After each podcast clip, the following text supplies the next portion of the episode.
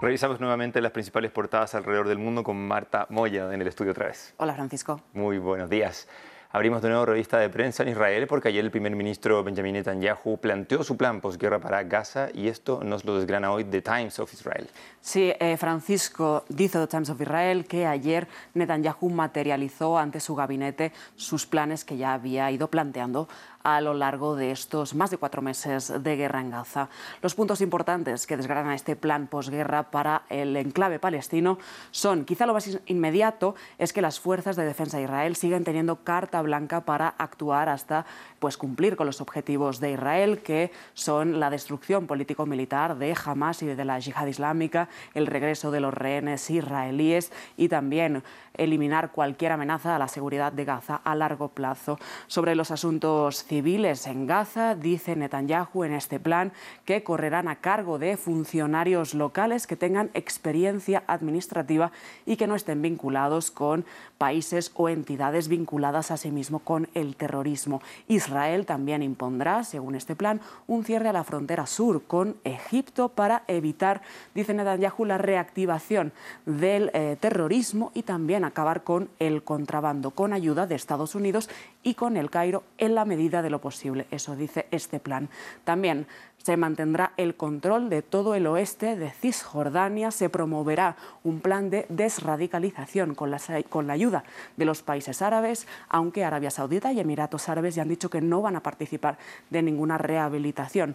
En Gaza también habla este plan de un desmantelamiento total de la UNRWA, de la Agencia de Naciones Unidas para los eh, Refugiados Palestinos, y también dejará la reconstrucción de Gaza en manos de los considerados socios aceptables por Israel dice también que no estará a favor de la creación de un Estado palestino.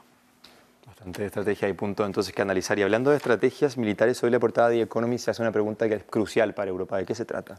Pues Francisco, The Economist se, se plantea en su portada ¿Está Europa preparada?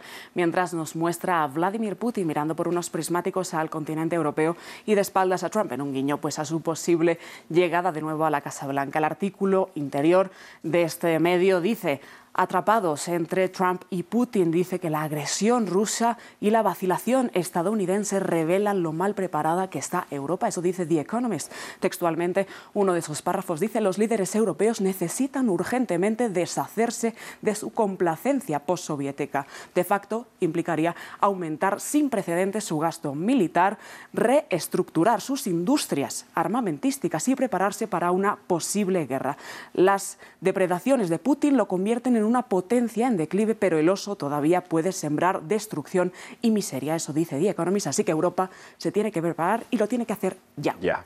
Es una portada bastante icónica, además. Sí. Y brevemente, Marta, vamos a cerrar con noticias menos dramáticas. Y es que la revista Time ha publicado ya cuáles son o cuáles se considera que serán las 11 mujeres del año 2024 y nos traes algunos nombres de esa lista. Sí, algunos nombres, entre ellos la que nos lleva en portada Greta Gerwig, una de las 11 mujeres que el Time considera que van a ser promotoras de la construcción de mayor igualdad este 2024. Greta Gerwig, recordemos, directora de la película Barbie, entrevistada por el Time, dice que ya está preparando una adaptación de las crónicas de de Narnia y que después de un exitoso año ahora espera acabar con algún Oscar el próximo 10 de marzo. El Time también nombra a otras 10 mujeres en esta lista de pues, personas influyentes este 2024, entre ellas la tenista Coco Goff, que ganó el US Open contra Arina Sabalenka el año pasado, también la economista y ganadora del Nobel de Economía en 2023, Claudia Goldin, las activistas israelíes y palestinas que claman por la paz. Y también la activista climática Jackie Patterson.